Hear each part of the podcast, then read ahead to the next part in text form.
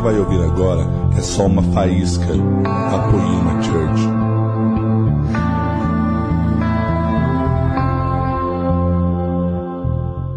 Boa noite, igreja. Quem estava aqui ontem no nosso seminário, quartinho? Foi top, não foi? Meu Deus. Gente, foi muito bom o que aconteceu ontem. Eu acho que ah, nós chegamos aqui e pensamos, puxa, será que vai ser muito puxado, tantos períodos? E a realidade é que no final do, do, de, de várias ministrações, vários momentos de adoração, a galera queria mais. E isso foi demais, ver a expectativa da galera, a fome dessa galera, de todos nós estávamos aqui e queríamos mais e mais Jesus. E foi muito, muito bom. Se você perdeu, azar seu. Amém? Espiritualizar a resposta? Não. Mas sabe, até foi muito legal que acabou ontem, fiquei o sábado inteiro aqui na Poema. Né? Acabou. Chego em casa, nossa, agora vou dormir, tranquilo, né? Amanhã tem culto, vou escutar o, o Leandro pregando, daí o Leandro me manda mensagem, cara, amanhã você prega, beleza? Tchau. Eu falei, gente, legal, né, cara? Tipo, eu queria dormir. E eu pensei comigo, falei, por que será que nós temos dias tão incríveis aqui na Poema, conferências na presença do Senhor, adoração, a cada domingo uma adoração que flui a unção dele, flui poder dele, seminário incrível, homens e mulheres de Deus que sobem nesse púlpito para pregar. E mesmo assim tem pessoas que desaparecem. Tem pessoas que estão no nosso meio e amam a Poema e amam essa igreja e de repente vão embora. Pessoas que estão aqui amam Jesus, mas de repente esquecem de Jesus e falam, não quero saber mais nada. Eu falo, tem, tem algo errado com isso. E eu quero começar essa ministração com uma frase do nosso pastor Leandro, que diz assim: um desequilíbrio emocional ele pode destruir um propósito de Deus. Um desequilíbrio emocional pode destruir um propósito de Deus. E eu paro para pensar quantas pessoas já caminharam no nosso meio e por causa de algum desequilíbrio foi embora. Por causa de algum motivo abandonou, largou tudo. A palavra diz em 2 Timóteo 1, versículo 7, que o, que o espírito que nos foi dado não é um espírito de covardia, mas um espírito de poder, de amor e de equilíbrio. O espírito que nos foi dado não é um espírito de covardia, mas de poder, de amor e de equilíbrio. Então, peraí. Por que, que o equilíbrio está nesse grau de importância, de poder e de amor? É porque ele é algo elementar na nossa caminhada com o Senhor. Ele é algo fundamental naquilo que nós temos que construir. Nós somos aperfeiçoados a cada dia, nós temos buscado viver conforme a vontade do Senhor. Mas pode haver um momento, ou melhor, um ponto específico da nossa jornada, que se nós não vigiamos ou não procuramos ajuda, nós começamos a pender. Então eu estou caminhando, estou numa jornada com Jesus e de repente do nada eu começo a perder equilíbrio, pender, pender, pender, pender. O que, que vai acontecer? Vai cair. Você já viu um prédio, quando um prédio começa a ficar meio torto, lembra aquele prédio Batuba? Tinha um prédio Batuba lá, estava legal, bonito, quando lançaram, de repente ele ficou meio torto. Daí ficou todo mundo esperado, vai cair, começou, foi a defesa civil, interditou o prédio. E a realidade é que quando você vê algo começando a ficar torto, você vai falar, peraí, é só uma questão de tempo e vai cair. E na prática nisso, na nossa vida, será que esse equilíbrio é tão fundamental assim? Abra sua, sua Bíblia no livro de Tito. Eu vou ler aqui na minha. Tito capítulo 1. O livro de Tito foi escrito por Paulo. Paulo deixou Tito com uma função, uma tarefa. Ele ia supervisionar a pregação do evangelho nas ilhas de Creta. Então ele falou: Tito, você tem uma função muito importante, cara. Vou deixar um livro para você, só para você. Presta atenção em cada palavra dele. Versículo 5, capítulo 1, versículo 5. Foi por isso que te deixei em Creta, para que pusesses em boa ordem, repita comigo, em boa ordem, o que faltava, que cada cidade estabelecesse presbíteros como já te orientei. Então, Tito, você tem uma tarefa. A sua tarefa é estabelecer presbíteros. Esses presbíteros, eles têm que colocar em boa ordem. Eles têm que organizar, eles não podem ser bagunçados. Daí Tito fala, beleza, Paulo. Eu vou fazer isso, mas quem que eu levanto? Que tipo de presbítero eu levanto? Ele tem que ter participado da conferência Fire Refine? Não. Ele tem que ter feito curso de teologia lá com não sei quem. Ele tem que ter sido ungido pelo óleo direto de Israel. Ele tem que ter feito essas coisas. Paulo fala: não, Tito. Sabe o que ele tem que ser? Presta atenção. alguém que seja irrepreensível, marido de uma só mulher, que tenha filhos crentes, que não sejam acusados de libertinagem nem de desobediência. Pois, como responsável pela obra de Deus, é necessário que o bispo seja irrepreensível, não arrogante, nem inclinado a brigas, nem ao vinho, nem violento, nem dominado pela ganância, mas hospitaleiro, amigo do bem, sóbrio, justo, piedoso e equilibrado. Então, quem que eu levanto? Quem que Paulo, estou precisando levantar esses caras, como é que são eles? Fala para mim ó, o currículo deles. E Paulo fala para Tito, Tito, procura por essas qualidades. Ah, mas ele não sabe falar direito, ele não conhece. Procura essas qualidades. Por homens assim. E a palavra continua. No, no, capítulo, no capítulo 2, versículo 1, tu, tu, porém, fala o que está em harmonia com a sua doutrina Exorta os mais velhos para que sejam equilibrados, respeitáveis, sóbrios, sadios na fé, no amor e na constância. Então, aqui ele já esticou o ensinamento. Não basta só aos presbíteros serem equilibrados, mas se você vai falar aos mais velhos que eles também devem ser. E na continuação, versículo 3: As mulheres mais velhas, de igual modo, sejam reverentes no viver, não caluniadoras, não dadas a muito vinho, mestras do bem para que ensine as mulheres novas a amarem o marido e aos filhos, a serem equilibradas, puras, eficientes no cuidado do lar, bondosas, submissas ao marido, para que não se fale mal da palavra de Deus. Exorta de igual modo os jovens para que também sejam equilibrados. Nossa, mas Paulo está sendo repetitivo com o título, não está? Sabe o que ele está falando? Paulo, todo mundo tem que ser equilibrado, cara. Tem um propósito isso. E continua, no capítulo 3, versículo 1, recorda-lhes que devem estar sujeitos aos governantes e às autoridades, ser obedientes, estar preparados para toda boa obra. Não devem difamar ninguém, nem ser dados a brigas, mas equilibrados, mostrando genuína mansidão para com todos. Por que será que Paulo enfatiza tanto a importância dessas pessoas serem equilibradas? Paulo não fala só para os homens que vão é, ter uma responsabilidade, mas ele fala: Tito, você vai ensinar o mais velho a ser equilibrado. Você vai ensinar a mulher a ser equilibrada. Você vai ensinar ao jovem a ser equilibrado.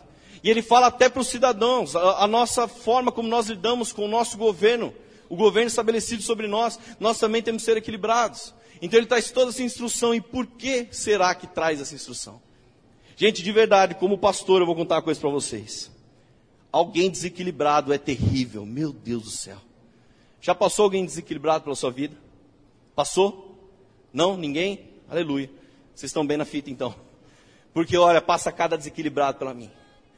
E de verdade, alguém desequilibrado, ele te ama num dia, mas no outro ele quer te matar.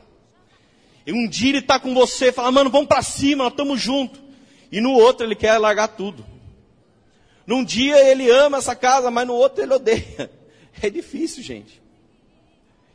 E eu quero falar muito para vocês nessa noite de equilíbrio, porque tem um filme chamado A Travessia. E esse filme ele é legal porque conta a história, baseada em fatos reais, de um equilibrista chamado Felipe Petit, que em 1974, quando as Torres Gêmeas elas estavam inaugurando, ele esticou um cabo de aço de uma ponta a outra. São 410, 415 metros de uma torre a outra. Ele esticou um cabo e falou: Vou atravessar. Então entenda que tem toda a parte da lei, aquilo não, ele não podia fazer, não entrando nesse mérito. Eu tô só, só quero dar o exemplo do ato. E quando ele estica aquele cabo, ele faz todo um planejamento. Ele estica, então ele pega aquilo e fala: não, agora eu vou atravessar de uma ponta a outra. Sem nenhum cabo de segurança, sem nada. E quando ele está se equilibrando, logo no começo do dia, era cedinho, ninguém estava vendo, ele estava sozinho. Só que as pessoas olharam para cima e falaram: Meu, tem um louco lá em cima. As torres gêmeas elas tinham 415 metros de altura e 415 de distância uma da outra. Então pensa que a distância era tão grande quanto a altura delas. Então ele estica aquele cabo, ele está se equilibrando, as pessoas começam é, a falar, nossa, tem um louco lá, chama, chama o jornal, chama os repórteres, chama a polícia, porque ele não podia também fazer aquilo. Então enche de todo mundo lá para ver o que está acontecendo. A polícia sobe no prédio, a polícia, daí um grupo de policiais vai em um prédio, outro grupo em outro. Então ele está atravessando e quando ele chega numa outra ponta, ele fala: peraí, foi muito fácil, eu vou voltar. Daí ele pega e volta. Ele vai atravessando, só, só com a barra dele se equilibrando, ele está atravessando. Agora, o que eu acho demais nesse filme, o que Deus começou a falar comigo naquele momento, é que tem uma hora que ele chega, os policiais estão na outra ponta, falando, cara, vem aqui que nós vamos te prender. Ele olha para os caras e fala assim, não, eu vou voltar. Ele atravessa oito vezes, ele fica indo e voltando, indo e voltando, indo e voltando. E os caras sedentos, falando, mano, vem aqui que nós vamos te prender. O cara, não, você quer me prender? Vem aqui então. vem aqui me prender. Gente, tira parte do, do, da ilegalidade que ele fez, tá? Não estou querendo falar para ninguém fazer algo legal aqui. Se você quiser atravessar algum lugar aqui para o outro, problema seu, você vai ser preso. Mas vamos lá. E ele está lá atravessando, atravessando. Chega uma hora, sabe o que ele faz? Ele senta na corda. Eu não sei como é possível, mas ele sentou na corda. Ficou lá se equilibrando, lá sentado. Daí uma hora ele cansou de ficar sentado, ele deitou na corda. Sem nenhum cabo de segurança, sem nada. Ele está lá deitadão na corda. E os policiais com aquela cara, tipo, vai você. vai lá você prender ele. Não, não, deixa para você. Você tem mais autoridade que eu aqui, sua patente é maior. A realidade é que ninguém conseguia tocar nele, porque o ponto de equilíbrio que ele estava, ninguém conseguia chegar. Ninguém conseguia tocar naquele cara, porque aonde ele estava, somente alguém muito equilibrado conseguiria chegar. O nome desse cara é Felipe Petit. E eu quero falar para vocês por que, que eu achei fantástico isso. Se você tem o equilíbrio que Paulo tanto fala para Tito, ninguém pode te tirar do propósito de Deus. Se você tem o equilíbrio, o equilíbrio que Paulo está falando para Tito, Tito, procure por homens, mulheres desse jeito. Sabe por que, ele está falando? Ele fala, cara, porque um homem e uma mulher equilibrado não é qualquer pessoa que vai tirar ele, que vai tirar o foco dele, vai roubar ele do propósito que eu tenho sobre ele. Não é qualquer coisinha, alguém querendo balançar a corda, alguém querendo atrapalhar, que vai tirar ele do que ele tem que cumprir na minha presença. E sabe o que eu vejo por quantas vezes nós estamos caminhando rumo a um propósito, nós estamos caminhando rumo à vontade do Senhor, só que em algum momento a gente começa a pender para algum pecado. A gente começa a pender para alguma coisa da nossa natureza, e isso tira, nos atrapalha, tira o nosso foco daquilo que nós realmente temos que fazer. Estão me entendendo? Se você tem um ponto de equilíbrio, um equilíbrio emocional, ninguém te arranca da onde você está. Tem gente que vai tentar te arrancar da corda, irmão, mas vai acabar caindo dela. Tem gente que vai falar assim, não, mas você, não, não é possível, vou te derrubar dessa corda aí, tá errado, o cara vai cair. E você vai continuar equilibrando ali. E Felipe Ti estava lá, atravessando, os policiais. Tem uma cena no filme com um policial, coloca o pé na corda assim, ele falou assim, não, não dá para mim, velho. Imagina Satanás olhando para sua vida, eu vou derrubar esse cara da corda. Ele coloca o pé assim e fala, puxa, não dá para mim não. Eu vou cair do cavalo aqui. Ou melhor, cair da corda. Não dá certo não. Eu vou desistir, esse cara aí, ele está muito bem. Esse cara está se equilibrando no propósito de Deus. Então, por isso que Paulo fala tanto para Tito, um equilíbrio emocional. Entenda que ele pode ser só um estado sentimental, mas ele é essencial para a segurança e confiança na nossa ação ministerial. Você não dá nada para alguém construir se esse cara está desequilibrado. Você não dá nada para alguém falar, cara, ó, constrói essa torre aí. Um dia o cara fala, mano, eu vou construir essa torre, você vai ver, vai ser fantástico, mas no outro dia ele quer jogar o tijolo na sua cabeça. No outro dia ele está comendo cimento. Você fala, mano do céu, esse cara é desequilibrado. Não dá. Você não dá nada, você não confia nada a alguém assim. Então Paulo, Paulo enfatiza para Tito, Tito, cara, você tem que ensinar as pessoas a serem equilibradas. Procure por homens e mulheres assim. Entenda que um presbítero ele já tem que ter morrido para si mesmo. Ele não pode viver de um desequilíbrio emocional. Fala para o mais velho, Tito, que o mais velho também tem que ser equilibrado. Talvez ele não seja o dono da razão, ou talvez ele não saiba de tudo, ainda exista algo para ele aprender. Ensina a mulher a ser equilibrada, não ser descontrolada, louca. Ajuda ela a controlar sua língua, ela tem que ser equilibrada em todas as coisas. Ao jovem Tito, ensina ele que ele não é o centro do mundo, que as, todas as coisas não acontecem por causa dele. Ele também tem que ser equilibrado. Amém? Então eu e você, nós temos que gerar pessoas equilibradas emocionalmente. Mas para isso, nós temos que ser. Nós temos que ser antes de qualquer outra coisa. De verdade, eu lembro uma pregação que o Leandro fez. O Leandro falou assim, acho que foi lá quando era igreja na Avenida També. Ele falou assim: Você que veio aqui nessa noite, você que se converteu lá na Assembleia de Deus, saiu, falou mal de todo mundo, foi pro Bola de Neve, congregou lá, saiu, falou mal de todo mundo e chegou hoje na Poema achando que sua vida vai mudar. Deixa eu te falar uma coisa: sua vida não vai mudar porque o problema não são as igrejas, é você. Ele soltou isso no púlpito. Ele só deu exemplo, sim. E foi embora, acabou a pregação, foi embora. Daí chega um casal. Ah, pastor, a gente se converteu na Assembleia, foi pro bolo e hoje é a primeira vez que a gente está na Poema. Eu falei, puxa vida, o cara acertou até o nome das igrejas, gente. Eu falei, e agora, pastor? Eu falei, ah, e agora eu não sei, eu vou, liga lá pro Leandro lá, ele que entregou a profecia lá, sei lá, cara.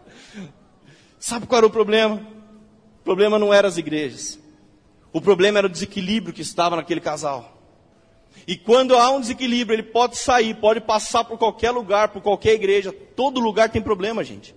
Vou contar uma coisa que vocês não sabiam. Na poema também tem problema, né? vocês não sabiam disso. A gente não é perfeito, não. A gente erra. Tem dificuldade, tem problema, erra para com força. E sabe o que acontece?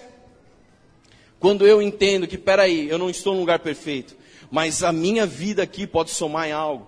Eu posso somar em algo nesse corpo, ajudar a resolver um problema, alguma situação. Eu posso aperfeiçoar esse time. Quando a, a, minha mentalidade não é a de falar mal, não é a de jogar, de falar, olha, todo mundo lá está errado. Quando alguém chega para nós e fala, todo mundo lá está errado, você fala, mano, peraí, mas e você? Tem algum desequilíbrio aqui, porque você só aponta para os outros.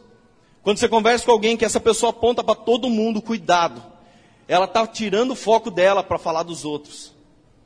E às vezes aí está o desequilíbrio. Amém? Então entenda isso. Se eu quero simplesmente cuidar de alguém, se eu quero trazer pessoas, se eu estou pregando o evangelho, poxa pastor, eu quero que a minha casa venha um dia, a minha casa entenda a, a, a, revelação do que Jesus fez na minha vida e, e, e elas possam viver a mesma coisa. Elas têm que se deparar com um homem, com uma mulher de Deus que é bem resolvido internamente. Alguém que não é bem resolvido internamente, meu irmão, só faz estrago. A gente fala tanto aqui na poema de ambiente seguro. Ambiente seguro é um, lugar que você, que a pessoa consegue sentar com você numa mesa e abrir o coração dela. Só que se você nunca consegue abrir o seu coração para alguém que é desequilibrado, você nunca consegue abrir o seu coração para alguém que você fala, puxa, se eu falar isso vai, vai escandalizar essa pessoa. Se eu falar que eu tenho dificuldade nessa área aqui, a pessoa vai me julgar, a pessoa não vai querer mais falar comigo, ela vai ficar assustada. O ambiente seguro só é eficaz quando aquele que vai falar encontra alguém preparado para escutar. Se você traz alguém para esse ambiente, mas ainda há muitos desequilíbrios emocionais na sua vida, você destrói esse ambiente. Cada vez que há uma ferida, cada vez que há raiva, orgulho, arrogância dentro de mim, eu vou destruir um ambiente. Pastor, eu estou precisando de ajuda, porque olha, eu não aguento mais aquele irmão. Ah, vem cá, irmão, eu também não aguento mais ele, vamos matar ele junto. É mais ou menos assim.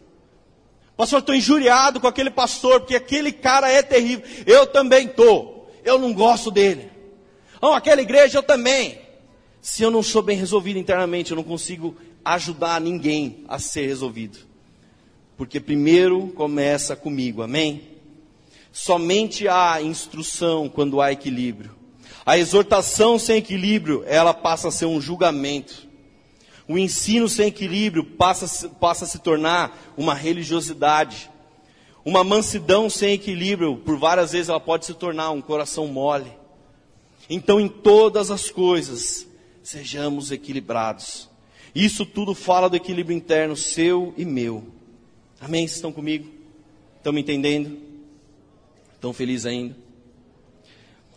Olha aqui, entenda uma coisa, que um desequilíbrio, ele pode ser uma disfunção hormonal. Daí tem médicos, psicólogos para te ajudar. Tem desequilíbrio que é de dinheiro e uma reeducação financeira pode te ensinar. Tem desequilíbrios que às vezes são por feridas e o perdão pode curar. Tem desequilíbrio que é espiritual e um discipulador pode te ajudar. E para todas as outras existem Mastercard. Não, tô brincando. Isso não. E para todas as outras existe o Espírito Santo, irmão. Foi mais forte do que eu. Imagina alguém com desequilíbrio na vida financeira. É verdade, pastor. Nossa, Mastercard resolve meus problemas. Eu vou lá no shopping, tá, resolve tudo. Não resolve, irmão, porque no final chega a conta e daí você tem mais um desequilíbrio quando chega a conta. Então, não adianta. Agora eu pergunto para você: você está bem resolvido internamente? Você é alguém que tem caminhado sobre o Senhor e tem estado bem resolvido dos seus sentimentos, das suas emoções. Nessa palavra eu, podia seguir uma linha de explicar os equilíbrios que nós temos. mas exige um conhecimento psicológico, no qual tem pessoas muito mais qualificadas do que eu. Tem vários psicólogos aqui que podem falar com muita autoridade. Eu não quero falar disso, mas eu quero focar no quanto um desequilíbrio pode interferir num propósito de Deus. Quer ver como? Trazendo para uma prática. Todo cara mal resolvido internamente, ele sempre cede a um apelo emocional. Um apelo emocional, ele tem o poder de tocar o nosso desequilíbrio, de nos destruir.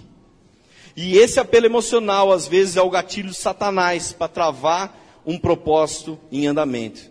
E eu quero te ajudar a identificar esse gatilho que Satanás possa ter. Como assim, pastor? Não estou entendendo.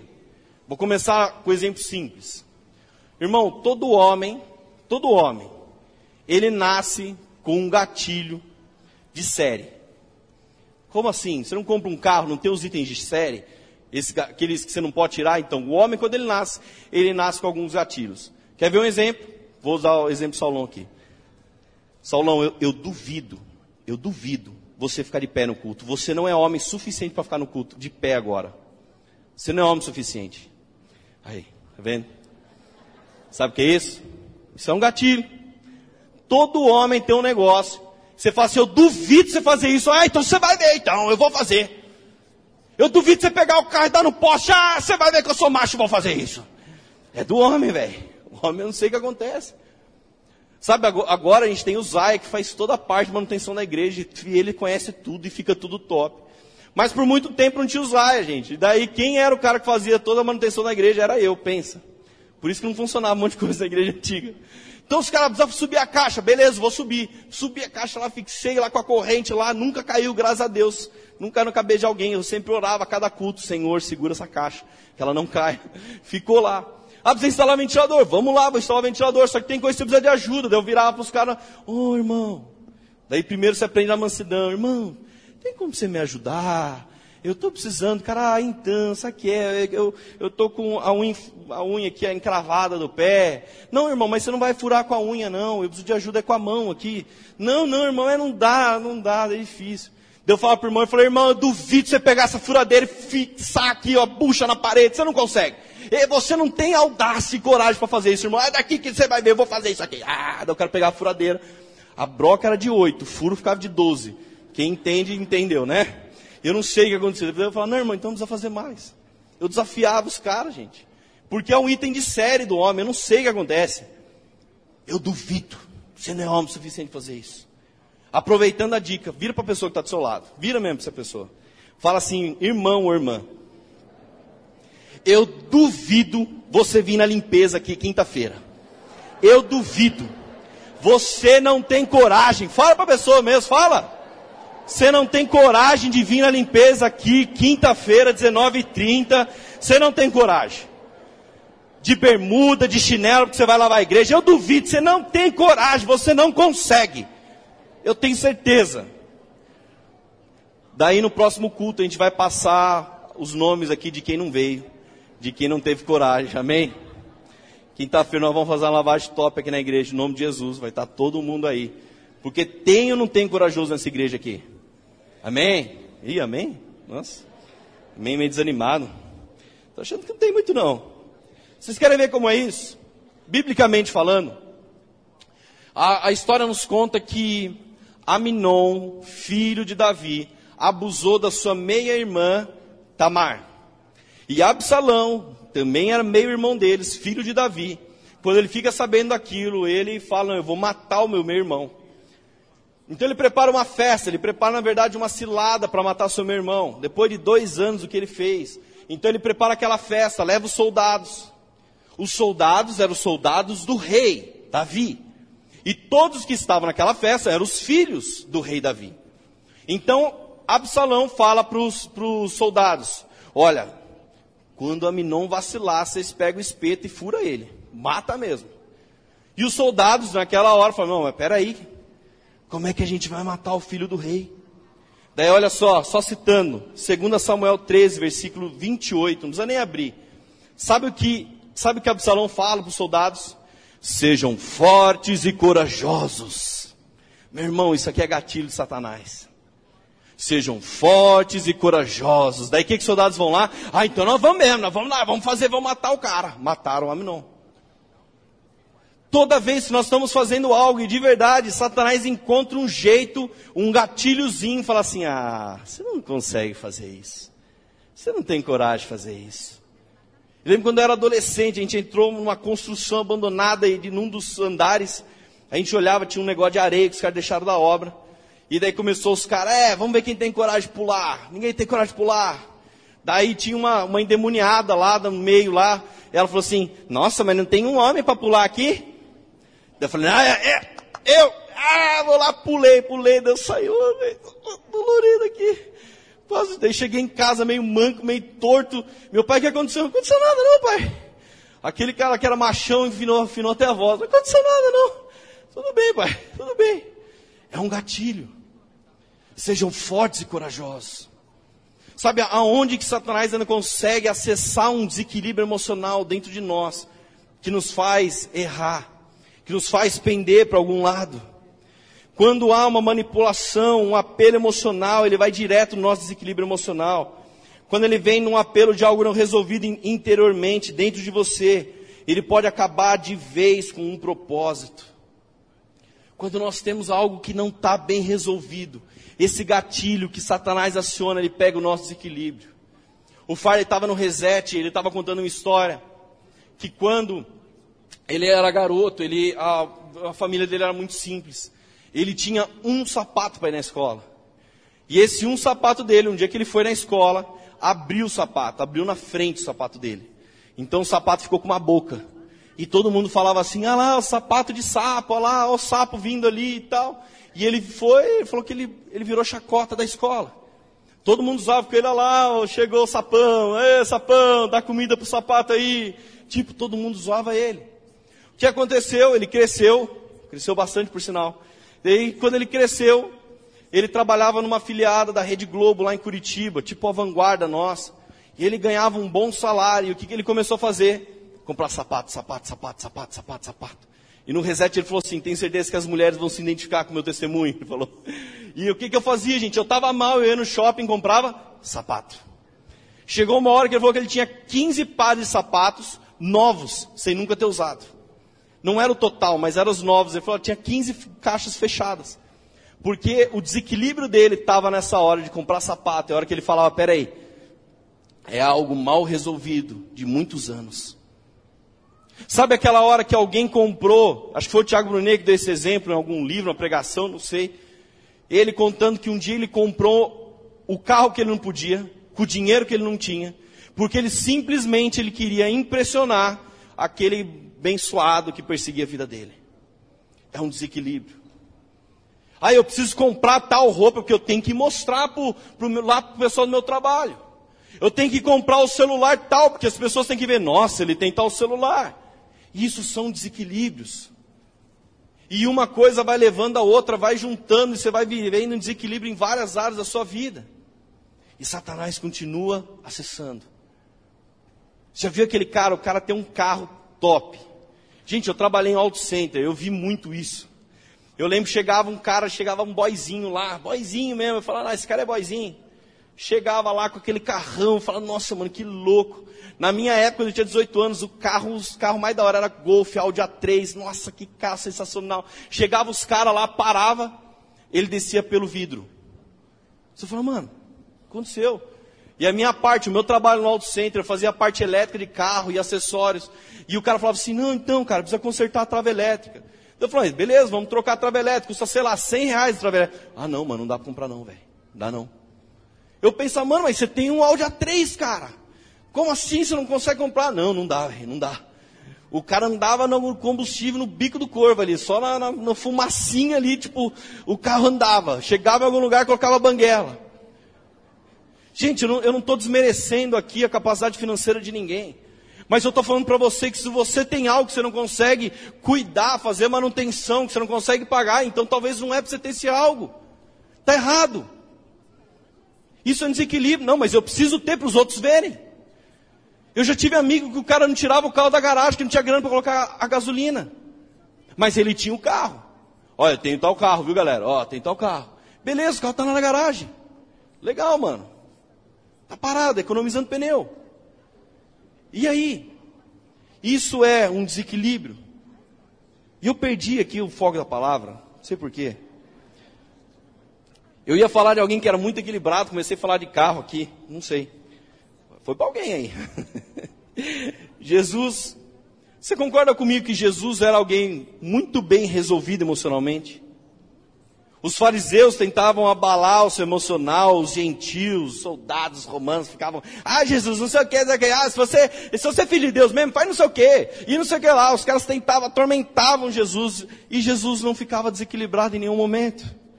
Esses, por sua vez, eles queriam manipular o pensamento do povo, e Jesus vinha com a verdade. E Jesus acaba com o controle e manipulação que existe nas pessoas através da verdade.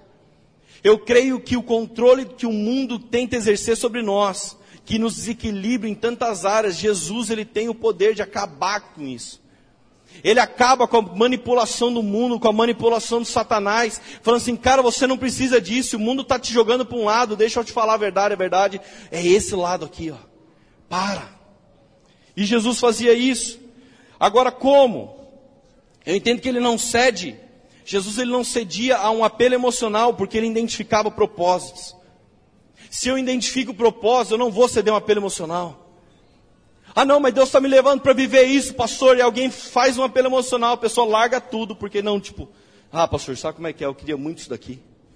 Quantos jovens lá no nosso meio, Deus estava começando a fazer algo, e de repente surge a saramundenga do mundo, e o cara larga tudo para saramundenga. Não, pastor, sabe o que, é? Eu estou solteiro há muito tempo, é muito difícil ficar so, sozinho, né? É, não sei o que. É difícil ficar sozinho mesmo, irmão. Por isso você tem que ficar com Jesus. Se você ficar com Jesus, você não está mais sozinho. Agora, sozinho, sozinho é dureza. Daí você vai ceder algum apelo. Então, olha só, entende o que eu quero dizer? Se eu, se, se nós, se alguém tem um, um, se nós temos um equilíbrio, nós não desistimos de tudo, do dia para a noite. A nossa construção ela não é passageira, mas nós estamos construindo algo sólido e fortificado.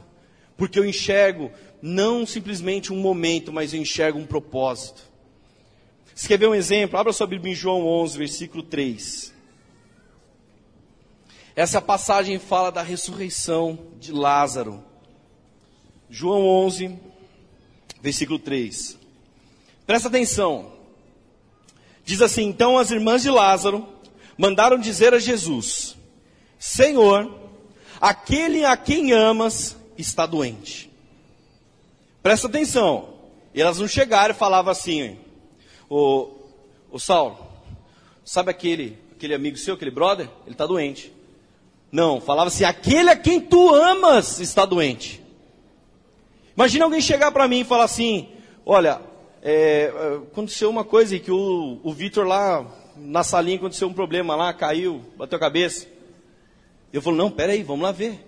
Mas chega alguém e fala assim, Henrique, aquele a quem tu amas, caiu, bateu a cabeça. Eu falo, meu Deus do céu, vamos lá ver, aconteceu alguma coisa. Já dá desespero. Então aqui já é uma, um, um nívelzinho de um apelo emocional. Diz assim, versículo 4, mas ao ouvir isso, Jesus disse, essa doença não é para a morte, mas para a glória de Deus, para que o Filho de Deus seja glorificado por meio dela. Jesus amava Maria, perdão, Jesus amava Marta, irmã dela, e Lázaro. Mas ao saber que ele adoecera, permaneceu ainda dois dias no lugar onde estava. Peraí, peraí, está errado essa passagem. Pense que você chega para Jesus e fala: Jesus, aquele a quem tu amas está doente. E Jesus fica dois dias no mesmo lugar. Tá de brincadeira, né, gente? Fala a verdade, você faria isso? Saulão, está doente, aquele a quem tu amas. E você fala, tá bom, depois de amanhã eu vou lá. Você consegue fazer isso? Se falam de um amigo, de um parente, pense comigo. Olha a continuação, versículo 21. E Marta disse a Jesus: Aqui Lázaro já tinha morrido. Senhor, se estivesses aqui, meu irmão não teria morrido. Basicamente ela falou assim: Jesus, a culpa é sua. Foi mais ou menos isso. Porque se você estivesse aqui, isso não teria acontecido. Então, olha aqui, aqui já é um apelo emocional. É a tentativa de você achar um gatilho e você fazer alguma coisa. Aquilo é quem tu ama está doente, vem e faz alguma coisa, Jesus fica dois dias. Daí quando ele começa a morrer, alguém fala assim, Jesus ele morreu e a culpa é sua, porque se você estivesse aqui isso não teria acontecido. E quando Jesus chega lá no versículo 32, ao chegar no lugar onde Jesus estava e vê-lo, Maria lançou-se aos seus pés e disse: Senhor, se estivesses aqui, meu irmão não teria morrido. Olha a outra aqui, meu Deus do céu. Foi Marta e depois Maria. Ao vê-la chorando e também os judeus que acompanhavam, Jesus comoveu-se profundamente no espírito e abalado perguntou-lhes onde o pusesses. Responderam-lhe, eh, responderam Senhor, vem e vê. Versículo 37, mas alguns disseram, será que ele que abriu os olhos ao cego, não podia também ter evitado que esse homem morresse? Então, deixa, vamos entender a historinha. Jesus estava lá no lugar, fazendo o trabalho dele. Alguém fala, Jesus, faça alguma coisa. Jesus fica dois dias. Depois, quando ele está indo, alguém fala, ah, morreu. E se você tivesse aqui, a culpa não é isso. Daí ele chega, daí vem, daí vem Maria. Senhor, se o senhor estivesse aqui, isso não teria acontecido. E quando ele está indo para ver o morto, está indo para ver Lázaro, o povo ainda está falando assim: será mesmo? Aquele que curou o cego, será que ele podia ter feito alguma coisa? Agora, a chave para mim dessa passagem, dessa história, é um versículo que nós já lemos. Volta lá, versículo 4, 11, versículo 4. Jesus ele não se movia por apelo emocional. Jesus não respondia por um desequilíbrio emocional. E no versículo 4, ele está falando que a visão dele é muito além. Versículo 4 diz: Mas ao ouvir isso, Jesus disse: Essa doença não é para a morte, mas para a glória de Deus, para que o Filho de Deus seja glorificado por meio dela. Sabe o que aconteceu? Todo mundo estava falando, Jesus, você tem que fazer alguma coisa. Jesus falou assim: vocês não estão vendo o que eu estou vendo. Vocês estão vendo alguém doente? Vocês estão vendo alguém morto? Eu estou vendo um propósito que glorifica o nome de Deus. Eu estou vendo muito além de vocês. Não, Jesus, mas você precisa fazer alguma coisa, tem que ser agora. Não é nesse tempo. Imagine se Jesus cedesse a um apelo emocional. Ah, ele está doente, eu vou correr lá. Ele vinha e curasse curasse Lázaro, que estava doente. Nós iríamos ler a história de mais um doente que Jesus curou. Mas porque Jesus sabia o tempo certo das coisas, nós lemos a história que Jesus ressuscitou um homem. E isso foi para a glória de Deus. Então deixa eu te explicar o porquê que eu estou lendo essa passagem. Cada vez que alguém tenta nos desequilibrar, cada vez que alguém tenta usar de um apelo emocional para que nós nos movamos, nós podemos errar o tempo do que Deus tem para fazer errar a hora de se mover. Um dia Deus deu uma promessa para alguém que você vai ser pregador. Essa, essa pessoa esperou alguns dias e ela não foi chamada para pregar. Sabe o que aconteceu? Ela foi embora. Porque alguém falou para ela em outro lugar: Não, você tem uma promessa, sua promessa tem que acontecer. Ela largou tudo e foi embora, porque a poema nunca deu a chance para essa pessoa pregar. E eu não estou falando, tentando lavar roupa suja de nada, eu estou falando que isso é uma das coisas que mais acontece naturalmente acontece de uma forma que nós temos uma promessa, Deus falou que vai fazer algo, só que eu não consigo esperar o tempo, eu erro a hora de me mover, eu dou o passo errado, e daí sabe o que acontece, meu irmão? Você cedeu a um apelo. Eu estava certinho, não, Deus tem isso, estou me equilibrando, Deus tem isso para minha vida. Mas daí alguém fala, irmão, você tem promessa, você tem que voar. Daí você, opa, peraí, verdade, eu quero voar, quero voar. Só que na verdade não voar, ele está caindo. Ele está pendendo para um lado. Errando o tempo de agir, errando o tempo de se mover. Então alguém fala para Jesus: Ah, ele está doente, ele morreu, ele está triste, ele vai se matar. Faz alguma coisa, Jesus. Se eu e você enxergamos o propósito e não o problema, nós não vamos errar o tempo das coisas. Nós não vamos errar o tempo de, se, de nos movermos. Estão entendendo? Eu quero chegar. Sabe por quantas vezes eu, eu, eu mesmo falei eu, eu mesmo, Irene, né? Falei pro Leandro, mano, você tem que fazer isso aqui, você tem que resolver esse negócio aqui. Olha só, você passou do tempo e isso, esse problema que está acontecendo. E o Leandro falava para mim, cara, Jesus não me disse o que fazer. Então eu não vou fazer. Não, mas você tem que fazer. Eu era nessa hora Marta, Maria, mas todo mundo. Você tem que fazer agora. E ele falou: quando Jesus falar o que eu tenho que fazer, eu vou fazer. Sabe o que era isso? Era eu tentando usar de apelo emocional para fazer com que o Leandro resolvesse uma coisa. E o Leandro, alguém bem resolvido internamente, sabia que falou: não, peraí, quando Deus falar, eu faço. Quantas vezes a gente já não fez isso com os nossos líderes? Não, mano, você tem que resolver esse negócio aí, ó. Você tem que ir para cima, porque está tudo errado. Se Jesus não soubesse ou não tivesse certeza de qual era a vontade de Deus, de qual era o seu propósito na terra, imagine quantas coisas Jesus escutou, se alguma dessas coisas não poderia ter abalado ele de alguma forma. Cada um falava, os discípulos então eles eram os mestres de atrapalhar, falavam cada coisa. Satanás falou para Jesus: Eu te dou um reino, Jesus. Pedro falou: Não vou permitir que isso aconteça. Maria falava: Vem, Jesus, acabou o vinho, faça alguma coisa. Marta, aquele quem tu amas morreu, Jesus, tem que resolver. Pilatos, tu és o rei dos judeus, vamos lá, Jesus. Vamos lá, vamos lá, você tem que agir. Jesus sabia o tempo inteiro que ele caminhava sobre um propósito. E de verdade, quando você está caminhando sobre um propósito, ninguém te tira do seu ponto de equilíbrio. A menos que eu fale, não, peraí, eu estou aqui caminhando, alguém fala, não, você não vai conseguir, você não consegue. Eu falo, nossa, acho que eu não vou conseguir mesmo. Eu não vou conseguir mesmo, já era. Sabe o que é legal? Alguém olha pra gente, principalmente, isso acontece muito em casamento, a gente vai fazer um casamento. E quantas vezes agora que eu estou com barba, eu pareço mais velho, mas eu sou novo, tá gente? Tenho 31. Eu pareço ter mais, né? Eu sei, acabadinho. Mas daí eu, eu fazia a barba, chegava lá, casamento, alguém olhava e falava assim, olhava assim para baixo, você vai fazer o casamento? Eu, é, se não tiver mais ninguém aqui, se tiver alguém eu passo a bola, eu falo assim, mas se tiver ninguém eu faço. Mas você vai fazer o casamento? Porque as pessoas olham, elas fazem um julgamento. Imagine se eu permito, fala, nossa, mas essa pessoa me julgou eu acho que eu não sou apto mesmo para fazer o casamento, porque eu sou muito novo, porque eu talvez tinha que ter 80 anos para fazer o casamento para aquela pessoa. Então, tipo, imagine. Daí alguém pergunta, mas que tipo de pastor você é? Ah, eu, eu tomo banho pelado, eu, eu, eu, eu como, vou no banheiro, eu sou esse tipo de pastor aí, cara. Eu não sei que a pessoa quer falar, não, eu sou aquele tipo que entra na igreja numa corda e desce no púlpito, ou uma fumaça sai, eu, ah, eu saio do centro. Eu não sei que tipo de pastor o cara está pensando. Sabe que tipo de pastor eu sou? Eu sou aquele que vai falar de Jesus, eu vou pregar o evangelho dele. Agora imagine se um, quando eu estou caminhando sobre um propósito e alguém fala, mas você, ah, é mesmo, não sou eu não, eu não consigo. Alguém você está fazendo algo, alguém está te questionando, mas você não consegue. Você que fez aquilo, você que fez aquele outro, não é possível. Não, eu duvido. Essas coisas não podem nos abalar. Era tanta gente falando e Jesus sempre sabia quando agir por um propósito. Olha o que diz em João 6, João 6, versículo 60. Jesus estava pregando o evangelho. E a Bíblia diz assim: ouvindo isso, muitos dos seus discípulos disseram: Essa palavra é muito dura, quem a pode suportar?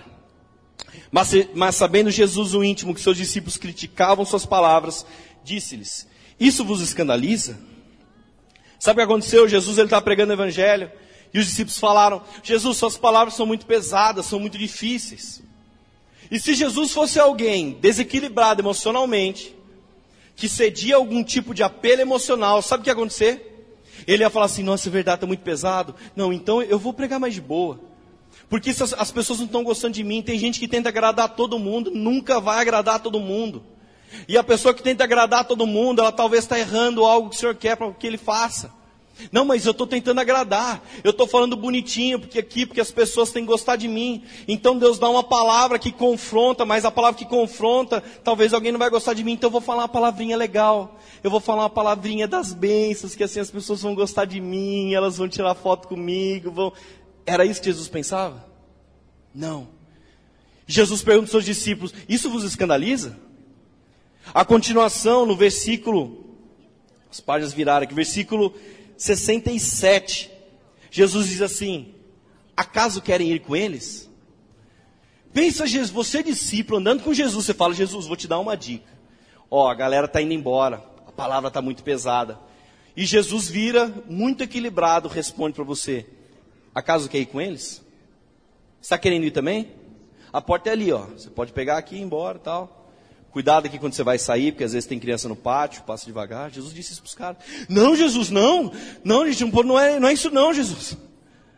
Jesus não cede a um apelo emocional. Ele não se move por um apelo emocional. Porque muitos o abandonavam, muitos estão te abandonando, Jesus. Jesus não aceitava solicitações egoístas de alguns seguidores. Ele não se levava por apelos emocionais. Entenda uma coisa e grava uma coisa: não há meio termo com Jesus. Não tem meio termo, ele é equilibrado o suficiente para não negociar nenhum princípio ou nenhum propósito. Ele não negocia isso. Começou com Jesus, mas no meio da caminhada tinha uma opção mais fácil. Ai, pastor, estava aqui, Jesus e tal, mas no meio do caminho surge uma proposta, surge alguma coisa para te desequilibrar. Ah, aqui é mais fácil, pastor, eu vou para esse lado. Você pendeu, perdeu o equilíbrio. E aqui a gente erra o alvo.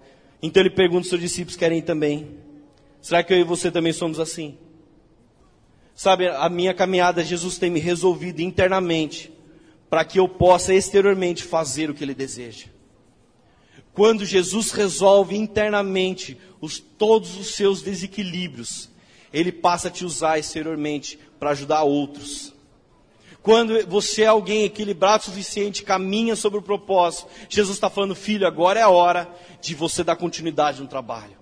É quando ele fala para Tito, Tito, Paulo, fala para Paulo e Paulo fala para Tito, vamos lá, Tito. Levante homens equilibrados, porque eles têm muito trabalho a fazer. Será que nós somos assim? Será que nós não cedemos? Será que nós não somos desequilibrados? Não cedemos a um apelo? Não cedemos à manipulação? Olha o que a palavra diz, Filipenses 4, versículo 7. Estou terminando. E a paz de Deus, que excede todo o entendimento, guardará o coração e a mente de vocês em Cristo Jesus. E a paz de Deus, que excede todo o entendimento, guardará o coração e a mente de vocês em Cristo Jesus. Então, se eu tenho uma paz que excede todo o entendimento, está acontecendo isso ou aquilo, as pessoas estão indo. Ah, mas esse negócio aqui, as pessoas não estão gostando do que eu estou fazendo. Será que eu tenho que parar tudo? Se eu estou cumprindo um propósito, eu devo continuar. Entenda o quanto é sério isso. Se eu estou, quando eu, eu dei exemplo de Felipe Petit, Felipe Petit, ele estava lá naquela corda, ele estava lá se equilibrando, ele estava tranquilo. Ninguém conseguia tocar nele, mas se alguém fala assim, ô, ô Felipe, seguinte, cara, você não é homem suficiente. Cara, opa. Você não vai conseguir, cara, você não está pronto, mas você, você que só tem um ano de convertido, cara, você quer pregar o evangelho. Ele fala, não, ih, mano, peraí, estou perdendo equilíbrio aqui. Não, você não vai conseguir nunca, você, ah, você, aquele cara terrível. Um dia Moisés, ele mata, a Bíblia diz que ele mata um egípcio.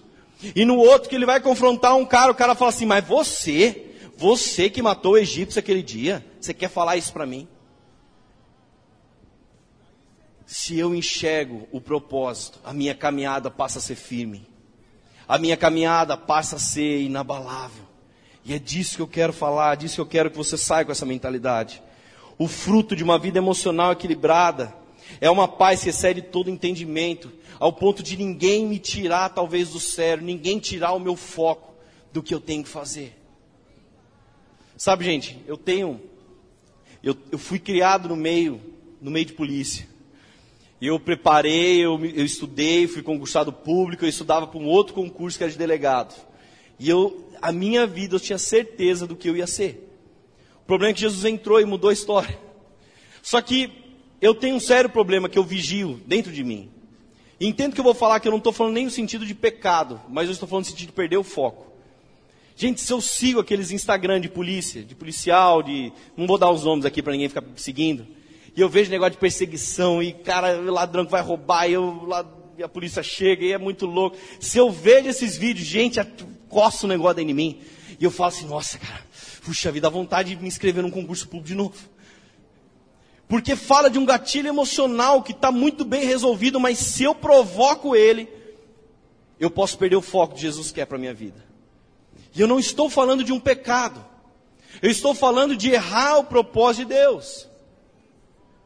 Gente, todos nós temos algo que, se nós não vigiamos, nos faz voltar para uma vida de antes. Eu sempre tive moto, eu sempre gostei de moto, eu tive moto de cilindrada alta. O problema é que toda vez que eu andava, eu andava igual um retardado. Então eu descobri, assim que eu me converti, eu falei assim, eu não posso ter moto forte, eu tenho que ter motos mais cilindrada mais baixa. Porque senão eu faço loucura. E outro dia um irmão falou assim, cara, pega a minha moto que dá uma volta. Eu falei, cara, não quero. Eu quero, na verdade, eu quero muito, mas eu não quero. Eu lembro até hoje, dia que eu estava na, na, igreja, eu recebi uma profecia, o cara falou para mim, falou, oh, eu te vejo assim, assim, assim. No outro dia eu fui vender minha moto. E eu vendi ela. Eu ando de moto agora, mas ando mais de boa. Mas... Só que se eu pegar um negócio que acelera, é um gatilho de Satanás a minha vida, que me tira da vontade do Senhor, que me tira da presença do Senhor. Talvez você está falando, nossa, mas por que esse exemplo? Não tem nada a ver, eu nem gosto de moto assim. Mas alguma coisa na sua vida aciona um gatilho. Talvez seja rede social. Talvez seja uma fofoquinha que alguém fala e você fala, nossa, ai, eu vou falar também, que da hora, conta mais, conta mais. Eu não sei o que, que é, mas alguma coisa aciona um desequilíbrio. Você está bem, você está firme num propósito, mas alguém fala aquela coisinha que você fala, opa, peraí, tudo muda. Gente, a Isabela, minha filha, ela é demais, porque ela é, é muito equilibrada, sabe? Ela está aqui, você faz um monte de palhaçada para ela, vem aqui, Isa, ela faz assim para você. Vem aqui, vou te levar para brincar e vou te levar, sei lá. Tipo, equilibrado assim, não vou, não vou, não vou. Faz aquela cara assim. Daí você fala assim, vem Isa, eu tenho um chocolate. Ela, chocolate? É o gatilhozinho dela. Eu não sei porquê. Eu nunca ensinei essas coisas. Foi a Laura, talvez. Mas eu não. Mas é o gatilhozinho. Então, olha só. Todo mundo que quer fugir de um problema, todo mundo que tenta fugir desse gatilho, é alguém que só está se enganando. Um desequilíbrio emocional, ele tem que ser tratado. Um desequilíbrio de alguma área, você precisa pedir ajuda. Eu falei, ah, se é hormonal, procura um psicólogo, cara. O psicólogo vai te ajudar. Ah, mas eu tenho um desequilíbrio nessa área aqui, então procura o seu discipulador, fala com ele, pede para ele orar por você. A Ju falou aqui na nossa, a gente teve uma mesa redonda aqui com a liderança, a Ju falou, deu uma resposta, meu Deus do céu, incrível.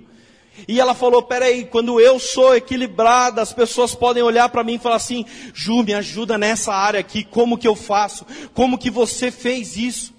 Então ela dá uma resposta, não segundo a experiência própria dela, mas segundo aquilo que o Espírito Santo ensinou a ela a ser uma pessoa equilibrada, a eliminar alguns desequilíbrios e ela passa a ser alguém bem resolvida. Então, o equilíbrio que Deus quer que nós tenhamos é o de discernir, ao invés de presumir as coisas. É o equilíbrio de perguntar para Ele, ao invés talvez de falar sim para tudo. Ah, você, vamos, vamos fazer aquele negócio? Ah, eu vou. Pergunta para Deus antes se Ele quer que você faça isso. O equilíbrio emocional que Deus quer que nós tenhamos é o equilíbrio de falar às vezes não sei, quando você não tem uma resposta. Sabe de uma coisa? Quando, quando eu fui considerado pastor, eu pensava, gente do céu, nunca vou subir no púlpito. Porque eu pensava que você, para subir no púlpito, você tem que saber de todas as coisas da Bíblia. Eu pensava assim, mas se alguém perguntar como é que é o nome da filha, da esposa, da tia, do rei Joabe de segunda reis, eu falo, nossa, eu tenho que saber o nome dela, porque eu sou pastor, eu tenho obrigação de saber. Então eu tinha medo de fazer as coisas, porque não, mas eu não sei, eu tenho que saber de todas as coisas. E sabe que eu tenho equilíbrio emocional suficiente hoje para se, se alguém perguntar algo que eu não sei, eu vou responder, cara, boa pergunta. Eu não sei disso aí, vou pesquisar. Vou procurar saber, vamos junto achar na Bíblia a resposta disso. Então, quando eu subo no púlpito, eu subo muito bem equilibrado, falando: olha, talvez eu não acerte todas as coisas. Um dia eu preguei, acabou a pregação. Lembra um, um, um culto que eu fiz, que eu soltei um, uma bexiga no, em cima, que eu falei que era presente de Deus e tal. Acabou a pregação, veio um menininho e falou: Pastor, eu quero corrigir uma coisa da sua pregação. Eu falei, meu Deus do céu. Minha perna começou a tremer. Deus enviou uma criança. Eu já estava, se ele fala, eis que vos digo, eu já estava jogado já. E ele fala, pastor, eu quero corrigir uma coisa. Não pode falar, pode falar o que é que eu errei. Aquilo não é uma bexiga, é um balão. Assim, minha vontade era.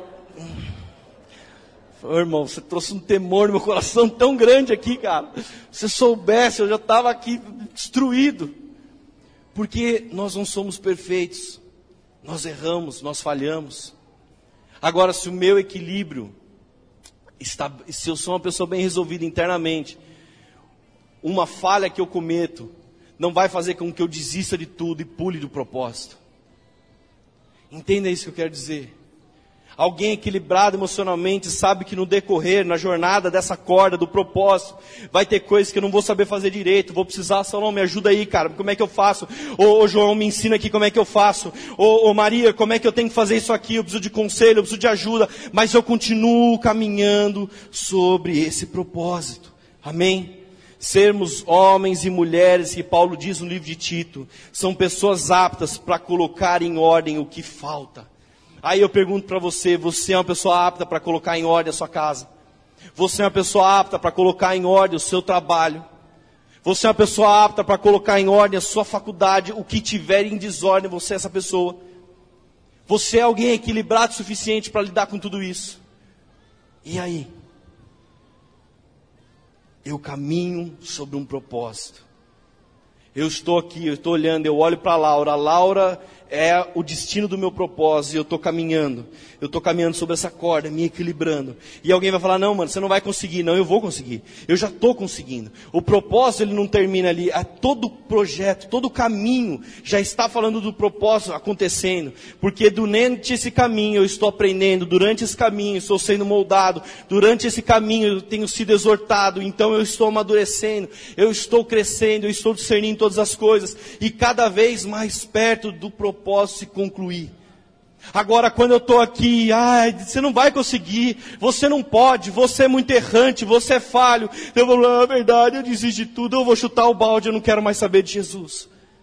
Não é isso que Jesus tem para nós, amém? Você crê nisso? 2 Timóteo 1, 7. Pois o Espírito que nos foi dado não é um espírito de covardia, mas de poder, de amor e de equilíbrio. Cada vez que você está caminhando, você fala, pastor, não dá, Deus não dá, está muito difícil. Espírito Santo, o Espírito que está aqui, que habita, o Espírito que Deus me deu, é um Espírito que me traz poder, amor e equilíbrio, e não vou cair daqui. Senhor, traz uma paz que excede todo entendimento, não deixa alguma frustração, não deixa alguém que tenta inserir algum sonho que não vem da sua vontade atrapalhar. Não deixa, Jesus. Não deixa essa oração que eu tenho que fazer. Cara, quando você está perto de algo, quando você conquista algo, parece que sempre tem alguém para te roubar do foco, tem alguém para atrapalhar o que você está fazendo. Você compra um carro novo e alguém chega e fala para você: Nossa, mas você comprou preto. Carro preto é muito ruim, parece risco, parece sujeira. Você fala, puxa, é verdade, eu acho que eu errei. Cara, se tivesse comprado carro prata era melhor. Pronto, você desanimou com a bênção que Deus acabou de te dar. Você está construindo uma casa. Tem um engenheiro que, fez, o, que tá, fez todos os cálculos, tem um arquiteto que fez todo o projeto, e alguém chega e fala assim: Ah, se eu fosse você, mudava esse negocinho aqui. Você vai lá, muda, daí pronto, chove dentro, dá problema, trinca a parede. Por quê? Porque você escutou um cara que não fez cinco anos de faculdade de nada, porque o engenheiro, o arquiteto, eles estudaram para aquilo, mas tem alguém falando, eu sei mais que os caras. Eu conheço mais. Sabe o que é isso? É quando nós damos ouvido. É quando nós damos ouvido às pessoas erradas. E às vezes um comentário nos desequilibra. Algum comentário nos tira do que o Senhor realmente tem. Deixa Jesus te resolver interiormente, para que Ele possa te usar exteriormente. Amém? Você crê nisso? Pode ficar de pé no seu lugar. Pessoal do louvor, deve vir. Tem o equilíbrio de não querer presumir algo, mas tem o discernimento de entender. Sabe, às vezes a nossa caminhada ela não é fácil. A nossa jornada no dia após dia Principalmente quando nós acertamos, sempre vai ter alguém para questionar, falar assim: não, não, você não vai conseguir. Não é possível. Você tem certeza disso?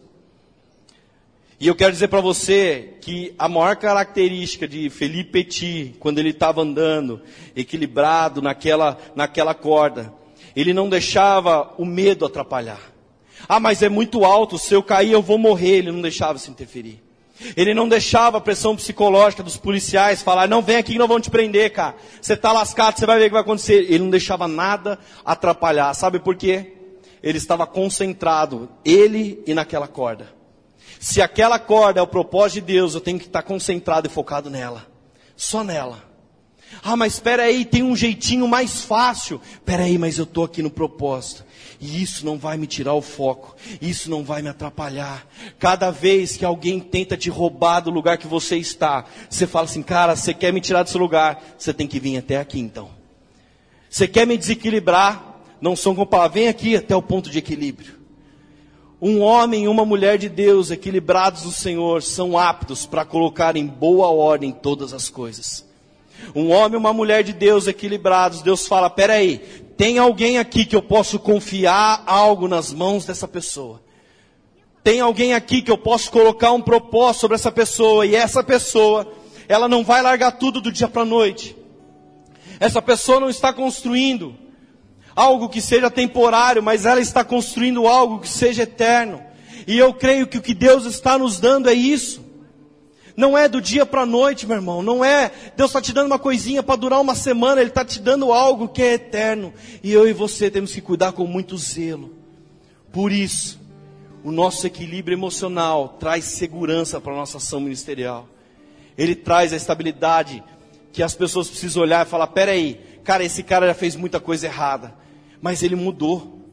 Esse cara, ele tinha, fazia um monte de coisa, um dia ele falava isso, outro dia ele falava aquilo, mas hoje eu vejo um homem determinado e coisas que pessoas falam, cara, o que, que mudou na sua vida? Você não sabia se você comprava uma bicicleta, casava, se você viajava, e hoje você está falando que você vai fazer isso, isso, aquilo, e você faz, o que, que aconteceu? É o equilíbrio do Espírito Santo, é o equilíbrio do Senhor sobre a minha vida, que não me deixa mais ceder nenhum tipo de apelo. Amém? Senhor, em nome de Jesus, Pai. O Senhor sabe de cada coisa que um dia me atrapalhou. O Senhor sabe de cada coisa que um dia algum apelo, alguma manipulação, algum desequilíbrio emocional me tirou o foco daquilo que eu ia fazer. O Senhor sabe quantas coisas eu disse, eu vou até ali, mas no meio do caminho alguém falou uma coisa, eu falei, ah, acho que eu não vou mais até ali. O Senhor sabe, Jesus, que cada vez que algo tentava tirar a concentração, tentava tirar o meu foco. Somente pela Sua graça, somente pelo Teu Espírito Santo eu consegui me manter firme. Pai, eu peço que a cada um que está aqui nessa noite, Jesus, não jogue para o alto um propósito, não descarte por algum tipo de apelo, por algum tipo de gatilho. Satanás não pode mais ter poder sobre nós, de falar, ah, mas eu tenho isso aqui que é melhor, aquele outro, vai por aqui, vai por ali. Olha, eu tenho um reino para te dar, vem aqui e faz esse negocinho. Não, Senhor, nós somos homens e mulheres que estão caminhando sobre um propósito firme, um propósito que não foi dado por homens, mas um propósito que foi dado pelo Senhor, um propósito que vem do céu, Senhor. E eu quero ser o homem e a mulher apto para construir algo sólido sobre esse propósito. Que nada venha abalar a cada um aqui nessa noite. Ajuda cada um de nós, ó Pai, a identificar se ainda existem coisas que nos equilibram, Deus. Nos ajuda a identificar e, se necessário, procurar ajuda. Procurar alguém que nos aconselhe, que nos direcione. Pai, que em nome de Jesus não sejamos a igreja que um dia clama pela Sua presença, mas no outro vira uma igreja que, ah, pela obrigação eu tenho que estar em mais um culto, mas que sejamos realmente os Seus filhos que sejamos realmente a sua igreja que clama, que adora, que fala: Jesus, vem fazer o que o Senhor quiser, toque em quem o Senhor quiser, vem, Jesus. Tira, papai, tira a confusão que possa haver na nossa mente, tira, papai, a confusão que possa haver no nosso coração, que às vezes nos engana, que às vezes nos tira esse equilíbrio, Deus, que eu não venha pender para nenhum lado mas que eu realmente tenha uma paz que excede todo entendimento. Que quando alguém falar, cara, você não consegue, internamente eu vou falar, pera aí, eu tenho alguém que consegue, eu não consigo, mas eu carrego o Espírito de Deus e o Espírito de Deus, ele não é um espírito de covardia, mas é de poder, de amor e de equilíbrio. E em nada, nada, nenhuma acusação de Satanás, nenhum gatilho do inferno vai me tirar daquilo que eu tenho que fazer em nome de Jesus. Em nome de Jesus.